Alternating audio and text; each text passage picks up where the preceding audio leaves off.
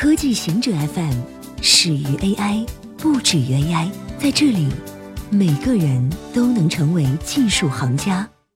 欢迎收听科技行者固定点，我们为您甄选更快、更即刻的全球科技情报。为什么未来的数据存储仍然是磁带？数据是新时代的石油。今天被记录下来的数据容量每年增长百分之三十到百分之四十，但现代硬盘的容量增长速度不到这个增速的一半。幸运的是，绝大部分信息并不需要及时存取。对于此类信息，磁带是完美的解决方案。是的，世界大部分的数据仍然保存在磁带上，包括基础科学，如粒子物理学和射电天文学；文化遗产和国家档案；电影、金融。保险和石油勘探等。最近的微软 Either Archive Storage 还使用了 IBM 的磁带存储设备。磁带的一大优势是廉价，而且其容量仍然在不断增长，平均每年增长百分之三十三，意味着每两年或三年其容量将会翻一番。磁带可能属于最后一批仍然遵循摩尔定律的信息技术。加州计划到二零四五年彻底淘汰化石燃料。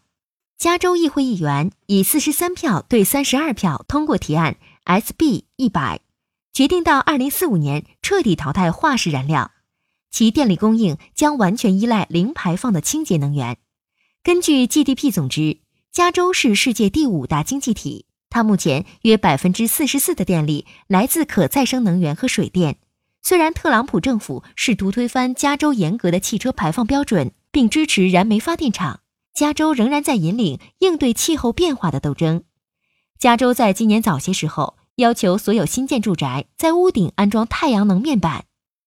村上春树入围新诺贝尔文学奖，因为丑闻，瑞典文学院宣布今年将不颁发诺贝尔文学奖，而明年将同时选出两名获奖者：和平奖。经济学奖以及科学类奖项不受影响，因为文学奖的空缺，瑞典的作者和记者创建了仅在今年颁发的新文学奖，并邀请全世界的读者从四十七名候选人中投票选出他们最喜爱的作家。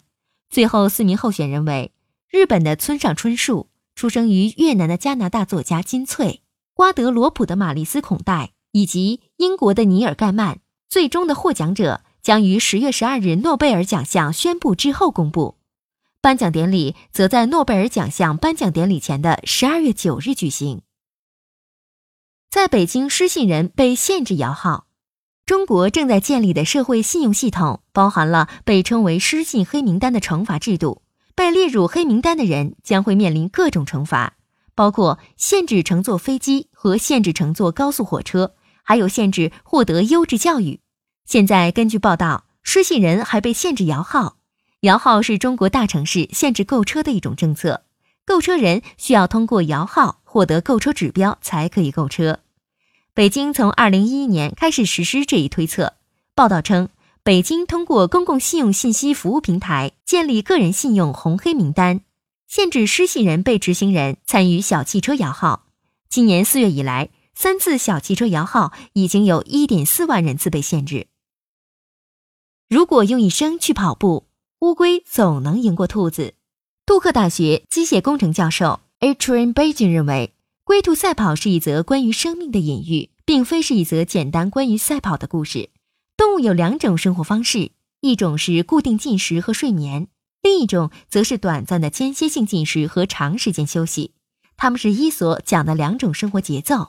在龟兔赛跑的寓言中，伊索讲述了一只行为速度。但注意力分散的兔子和一只动作缓慢但坚定不移的乌龟之间的比赛，乌龟战胜兔子让很多人惊讶。然而，根据 Beijing 发表在《Scientific Reports》期刊上的一项研究，人们其实无需吃惊。以一生的时间来衡量，以耐力著称的乌龟所走过的距离要比兔子远得多。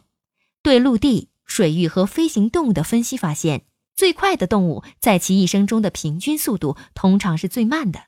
这一反直觉的结果也适用于现代航空业。战斗机服役时间的平均速度要比运输机慢得多。战斗机虽然飞行速度快，但大部分时间它们是停在地面。以上就是今天所有的情报内容。本期节目就到这里。固定时间，固定地点，小顾和您下期见。